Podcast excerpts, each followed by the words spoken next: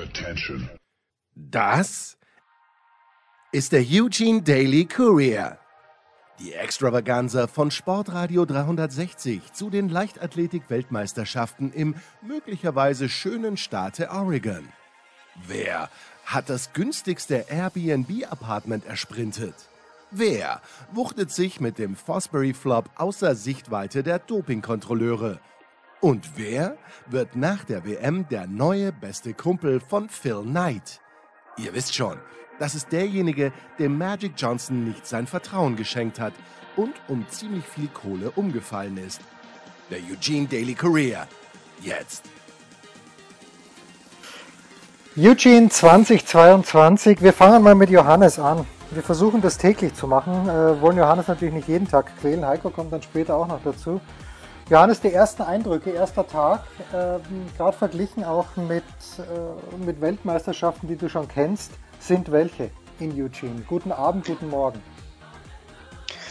Guten Morgen, guten Abend. Ähm, ja, das ist tatsächlich eigentlich ein, schon positiver, muss man sagen, weil ähm, wir ähm, das ist schon, schon so war, dass, dass man das Gefühl hatte, das ist eine WM. Es ist alles ein bisschen kleiner, es ist alles so auf, auf 15.000 Zuschauer ausgelegt. Das, das spürt man schon auch am Vormittag, hatten wir ganz WM-typische Lücken auf den Rängen. Ähm, hätte man jetzt auch gedacht, dass vielleicht doch ein bisschen mehr Leute da sind. Es war allerdings auch das geknallt hat teilweise, dass es äh, extrem anstrengend war und ähm, der Abend war eigentlich sehr stimmig. Es war wirklich schön. Es war die Amis haben natürlich ihre Leute sehr angefeuert, aber sie haben es auch geschafft, so eine, so eine, ja, ich sag schon, jetzt nicht, in Europa würde man nicht unbedingt fachkundig, aber halt sehr enthusiastische Stimmung für alle. Also es hat jeder seinen Jubel äh, abgekriegt, auch der griechische Hammerwerfer, der im dritten Versuch noch irgendwie über ähm, die, die 77 Meter kommen wollte. Und, ähm, am Ende hatten wir ähm, eine, eine, Leistung, die im Grunde eigentlich, in, in glaube ich, in, bei allen Weltmeisterschaften absolut WM-Gold würdig oder WM-Gold gewonnen hätte, nämlich 9,79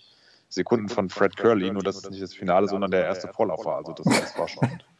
Das war bemerkenswert. Und natürlich auch, oh, sorry Heiko, wenn ich dich kurz noch weggrätsche, die, äh, die, der Abschied von Alison Felix war auch wirklich mit dem aller, allergrößten Jubel äh, ausgesehen hat. Ich glaube, da hatten wir beide kurz Gänsehaut, einfach wenn so viele Leute sich äh, so, so eine Läuferin nochmal so verabschieden. Es hatte halt den kleinen Schönheitsfehler, dass, sie, dass dieser Jubel äh, war, als sie am Anfang den riesengroßen Vorsprung mitbekam, die sie dann leider etwas verspielt hat. Also die Dominikanische Republik hat es sehr clever gemacht. Die haben ihre stärkste Läuferin gegen, ja, in dem Fall die schwächste US-Läuferin äh, gesetzt oder die schwächere US-Läuferin. Sie ist einfach mit 36 Jahren nicht mehr ganz so fit und dann, dann wird es am Ende nur Platz 3. Ja, Heiko, äh, Heiko, du hast im Grunde genommen den, den Stimmungsüberblick von Johannes versäumt, aber noch nichts Inhaltliches. Äh, aber Alison Felix hat sich bei dir ins Bild gedrängt. Das fand ich äh, nicht, nicht fein von ihr. Von der, Foto, Fotobomb, ne? Nee, ja. aber das war wirklich, Johannes hat da schon hat absolut recht. Also wir haben uns dabei, wir saßen fast nebeneinander, haben uns angeguckt, als sie den Staffelstab, die war die zweite Läuferin, als sie den übernommen hat, und loslegte, das war, als wenn jemand die Musikanlage von halblaut auf volle Lautstärke aufdrehte. Also die Zuschauer war, wirklich, ich meine, das war halt das, das Highlight dieses ersten WM-Tages und ich glaube, 99,836 äh, Prozent der Zuschauer waren auch vor allen Dingen ihretwegen gekommen und äh, ich weiß nicht, ob die Farbe der Medaille letztlich so entscheidend war. Sie selbst sagt ja, sie ist halt nicht mehr in ihrer Primetime.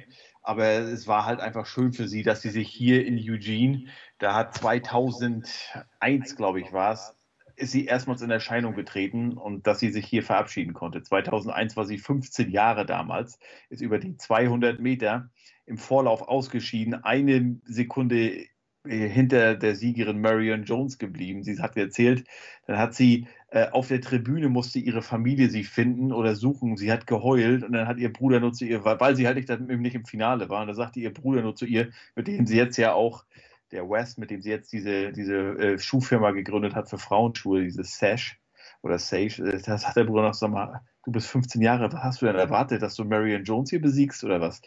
Also ähm, schönes, hier ist das Ding rund geworden, hier in Eugene, äh, war wirklich das Highlight. Ansonsten, ich weiß nicht, habt ihr die Deutschen schon besprochen? Ich glaube, da Wir haben gerade erst angefahren, gerade erst angefahren. So, ja. ich, ich, also Johannes, hat, Sicht, äh, Johannes hat uns ja eine Medaille angekündigt, über 20 Kilometer gehen. Ja. Nein, äh, nein. Nein, nein, nein, nein, nein, nein, nein, Wir sind ja, wir sind ja schon bescheiden. Wir, wir würden uns ja schon mal freuen, wenn einfach mal jemand den Vorkampf überstehen würde. Aber da war ja nichts heute, außer die, die, die Stabhochspringerin, die in 4,50, glaube ich, mit 4,50 Saisonbestleistung gesprungen hat. Aber ansonsten, egal ob äh, ob das im, im, ach doch, hier Matthäus Pschebülko im Hochsprung ist gerade so weitergekommen, aber die anderen, die Kugelstoßerinnen und Kugelstoßer, die Sprinter 3000 Meter Hindernis, äh, egal was es war, kannst du auch schön auf leichterledig.de nachlesen. Trotz äh, tollen Kampfes hat es leider nicht gereicht. Und, äh, aber ja, also das, das war gar nichts aus deutscher Sicht. Und Johannes hatte ja viel besseren Einblick als ich.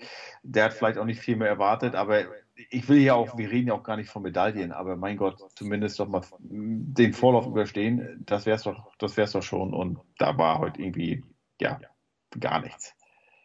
Johannes, du hattest Christopher Linke. Ja, ja. Sag, du hast, sag du erst gerne, ja. Nein, nein, du hast der Christopher Linke ein bisschen, äh, zumindest, also nicht als Medaillenkandidat äh, uns verkauft, aber äh, schon als jemanden, der vorne mitgehen kann, der musste aber aufgeben. Ja, ähm, noch ganz kurz zur Ergänzung. Äh, zwei weitere, die 1500 Meter Läufer haben es beide auch in, in, die zweite Runde als Halbfinale geschafft. Das war mhm. schon sehr ordentlich, weil äh, Katharina Trost hat da, ist sogar eine, mit 403 und ein paar zerquetschen sogar eine persönliche Bestleistung gelaufen. Also die, ähm, äh, aber insgesamt äh, ändert das trotzdem nicht, äh, nicht an, nichts an Heikos völlig berechtigten Eindruck, dass ähm, das äh, alles in allem sich äh, sehr bescheiden angelassen hat. Und äh, man muss leider sagen, dass das aber auch durchaus realistisch zu erwarten war und es ein, ein realistisches Abbild der deutschen, ganz nüchternen deutschen Leistungsstärke ist. Ob das sich so weiter fortsetzt, muss man mal gucken. Ich, ich würde, ich, ich fürchte fast ja, aber ich lasse mich gerne vom Gegenteil überzeugen. Christopher Linke hatte ich tatsächlich, äh, war auch eher ein Ausreißer nach unten. Der hat natürlich noch die Besonderheit, dass er in, über die 35 Kilometer in, am Ende der Woche auch nochmal, mhm. oder also am Ende des, der zweiten Woche auch nochmal angetreten ist. Er, er hat das, zum einen ist dieser Doppelstart nicht ganz ungewöhnlich, zum anderen glaube ich, kommt, ist er auch so ein bisschen dazugekommen, weil dieses starke deutsche GIA-Team, das er immer doch immer recht nah an den Medaillen, aber sie nie so ganz geschafft hat, bis vor einem Jahr dann durch Jonathan Hilband in, in äh, Tokio endlich. Ähm, sind irgendwie doch jetzt einige Covid oder sonst wie ausgefallen und er ist jetzt eigentlich so der Letzte, der noch, den sie noch haben. Und ähm, eigentlich ein sehr erfahrener Athlet, der gesagt hat, ich, mir macht das gar nicht so viel aus, wenn es da um 15 Uhr, wenn wir hier in, in, in der Hitze, in der brüllenden Hitze laufen, bei 28, 26 Grad. Eigentlich komme ich damit gut zurecht. Ähm, nur jetzt äh, lief es halt auch nicht. Ich weiß natürlich auch nicht, was da, da ganz genau die, ähm, die Ursache dahinter ist. Es ist, es ist halt alles, man, man ähm, kommt irgendwie wohl, wohl, kommen alle wohlgestimmt aus einem ganz tollen Trainingslager und jetzt mhm. ist die Grundspannung doch nicht da. Also muss man mal im Auge behalten. Auch da würde ich vielleicht erstmal die 35 Kilometer abwarten. Die liegen ihm, glaube ich, ein bisschen besser, aber so richtig erbaulich war das nicht. Und Saskia Feige als 15. das war jetzt im Rahmen. Also es sind schon einige im Rahmen, aber doch, doch insgesamt äh, ist die Tendenz, die erste Tendenz bei jetzt äh, eher, eher ähm, eine, eine Reiseflughöhe tiefer als gedacht. Was vielleicht auch noch interessant ist, Jens, immer äh, komplett weg vom Sport. Ähm, Mr. Doug Emhoff äh, hat quasi die WM eröffnet. Das ist ja der Ehemann von Camilla Harris. Ähm, und der war hier im Stadion. Ähm, das fand ich, also es ist ja das erste Mal, dass die WM hier in Amerika ist, fand ich politisch schon eine nette Geste, dass die den hierher schicken. Also ich glaube, da kann man nicht erwarten, dass Joe Biden, der ist ja gerade in Saudi-Arabien sowieso, äh, oder dann Frau Harris äh, persönlich vorbeikommt. Ich weiß nicht, äh, wie ähm, Johannes, wer da so in Berlin 2.9 zum Beispiel saß von der Politik, obwohl die brauchen ja quasi nur über die Straße gehen dann vom Reichstag rüber ins Olympiastadion. Aber das fand ich schon beeindruckend, dass, dass der sich hier hat sehen lassen. Also die Chinesen haben Xi Jinping, glaube ich, knallhart auf, ähm, äh, aufgeboten. Also das, das, muss, das muss eigentlich schon die Maßlatte sein.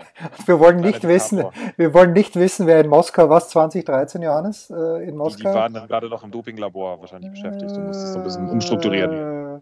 Aber nur ganz kurz noch, Johannes, weil du es angesprochen hast, diese 100 Meter 979, äh, das ist natürlich schon beachtlich in dem, in dem Vorlauf und der der italienische Olympiasieger, der ist, glaube ich, über 10 gelaufen, ähm, Lamont Jacobs, 10.04 und Christian Coleman ist 10.08 gelaufen. Wie, wie ist da jetzt die Gemengelage? Ist Curly der haushohe Favorit oder ist der Coleman jemand, den hast du ja schon immer auf dem Zettel, auch wegen bestimmter Dopingtests, die er versäumt hat, ist Coleman der Favorit für dich? Nein, also Christian Coleman ist ganz sicher nicht der Favorit. Er hat es versucht, so, so ein bisschen aufreizend austrudeln zu lassen, aber das ist mit 10.08 sieht das halt nicht ganz so geschmeidig aus, mhm. wie wenn du dann irgendwie eine, vor allen Dingen, wenn dir, äh, wenn dir dann die Konkurrenz dann dich fast noch abfängt dann auf den letzten Metern. Und ähm, Äh, also der Fred Curly, der ist eigentlich, also das, das, besteht kein Zweifel, dass er sich nur selbst schlagen kann, indem er jetzt nämlich überzieht. Und ich habe da mit einem Kollegen drüber geredet vorhin. Noch oft ist es ja so, dass bei 100 Metern beim Sprinten man äh, denkt sich man, naja, wieso, die laufen doch geradeaus. Das ist äh, jeder, der mal versucht hat, schnell zu sprinten, das ist wirklich äh, eine, eine Hochpräzisionsarbeit. Und wenn da irgendwie ein, eine, ein Fußaufsatz, ein Winkel nicht ganz passt oder auch du auch nur ein bisschen zu viel willst, ein bisschen zu angespannt bist, wirst du fest. Und dieses Festwerden, das passiert ja in den Vorläufen eben nicht. Da tritt es mit einer gewissen Lockerheit an. Und ich habe manchmal das Gefühl, dass das oft diese letzte, dieser letzte Schuss Lockerheit ist, der dann in den weiteren Runden manchmal so ein bisschen fehlt, weshalb die sich dann oft gar nicht mehr so viel steigern, teilweise sogar verschlechtern. Also äh, nichtsdestotrotz ist Fred Curly einfach, der ist, äh, der wirkt sehr fokussiert, auch sehr, also der hat eine sehr beachtliche Pressekonferenz gegeben, der war wirklich, das waren so ein bis zwei Wortantworten, die, äh, also der hat sich überhaupt nicht äh, irgendwo reingucken lassen, aber das war wirklich, äh, das, das wird, bin mal gespannt, wie das ist, wenn er dann, äh, wie, wie das morgen Abend dann wird, wenn er es dann schafft. Aber also viele lechzen natürlich jetzt schon nach äh, Zeiten, die, die wir 2009 in Berlin gesehen haben, von einem, einem, mir fällt jetzt der Name nicht ein, von so einem jamaikanischen. Äh, die Spätkartoffel. Ja. Äh, genau, Spaßsprinter. Ich hoffe, er, er findet jetzt hier nochmal in Oregon äh, irgendwelche, Heiko hilft mir aus, irgendwelche was sind denn die Spezialitäten? Irgendeine, irgendeine Westküsten, Süd, Nordwest-südliche? Sauvignon Blanc. Die sind genau. bekannt hier im Willamette äh, äh, Valley für ihren, äh, für ihren Weißwein. Also das, äh, das gibt es dann wahrscheinlich eher danach dann zum Zelebrieren. Ähm, aber ähm, also das, das, da, da letzten natürlich jetzt alle schon nach, nach der ganz großen Marke. Ich, ich, kann mir nicht vorstellen, dass er das schafft, aber, aber fehlt ja auch noch ein bisschen was, ne? Zu selbst selbst eine 9, eine 6 hinterm Komma wäre schon massiv beachtlich und, und bemerkenswert, sagen wir es mal so. Also World Athletics hat getwittert, also das ist ja der Leichtathletik-Weltverband oder der ehemalige, ja, also IAHF hieß es ja äh, mal, ähm, das war der schnellste 100 Meter Vorlauf in der Geschichte einer Major Championship, die ja. 779. Das hätte mich auch überrascht, wenn es das nicht gewesen wäre. Gut, ja. äh, ein, ein Wort noch, äh, für euch ist es sehr spät, aber ein Wort noch, Heiko, ganz schnell zu den, zu den Arbeitsbedingungen. Äh, habt ihr die Möglichkeit, dass ihr auch in den Innenraum kommt, dass ihr vielleicht äh, ein paar Legenden dort seht? Also sollte dieser jamaikanische Nachwuchsläufer hier zufällig auftreten, gibt es da eine Möglichkeit, mit dem zu sprechen oder seid ihr strikt auf euren Presseplätzen? Nö, es gibt ja eine Mixzone. Ähm, also der jamaikanische, äh, welcher meinst du jetzt? Ja, den, den, Herrn, der schon mal schneller als 979 Ach so, ach so, ja, ja. Ne. Ja, nee, ähm, nee, also in den Innenraum, glaube ich, kommen wir nicht. Äh, äh aber da kommen auch. Ja nicht. Da kommen auch die Fernsehkollegen nicht, auch nicht. Wir sitzen wirklich auf der Pressetribüne, die ist direkt hinter der 100 Meter Ziellinie. Also du kannst sehen, die laufen quasi komplett auf uns zu. Ähm, äh, die 100 Meter. Und dann bist du auch äh, wirklich, du hast ja das Foto gesehen, Jens, äh, äh, oberhalb von den Fernsehkommentatoren, wo die alle durch müssen, da für ihre Einzelinterviews. Und dann geht es für die ja weiter in der Mixzone. Und da kannst du hingehen oder kannst du quasi jeden anquatschen. Und sicherlich hast du da bei Deutschen mehr Chancen, weil die halt kein anderer anquatscht.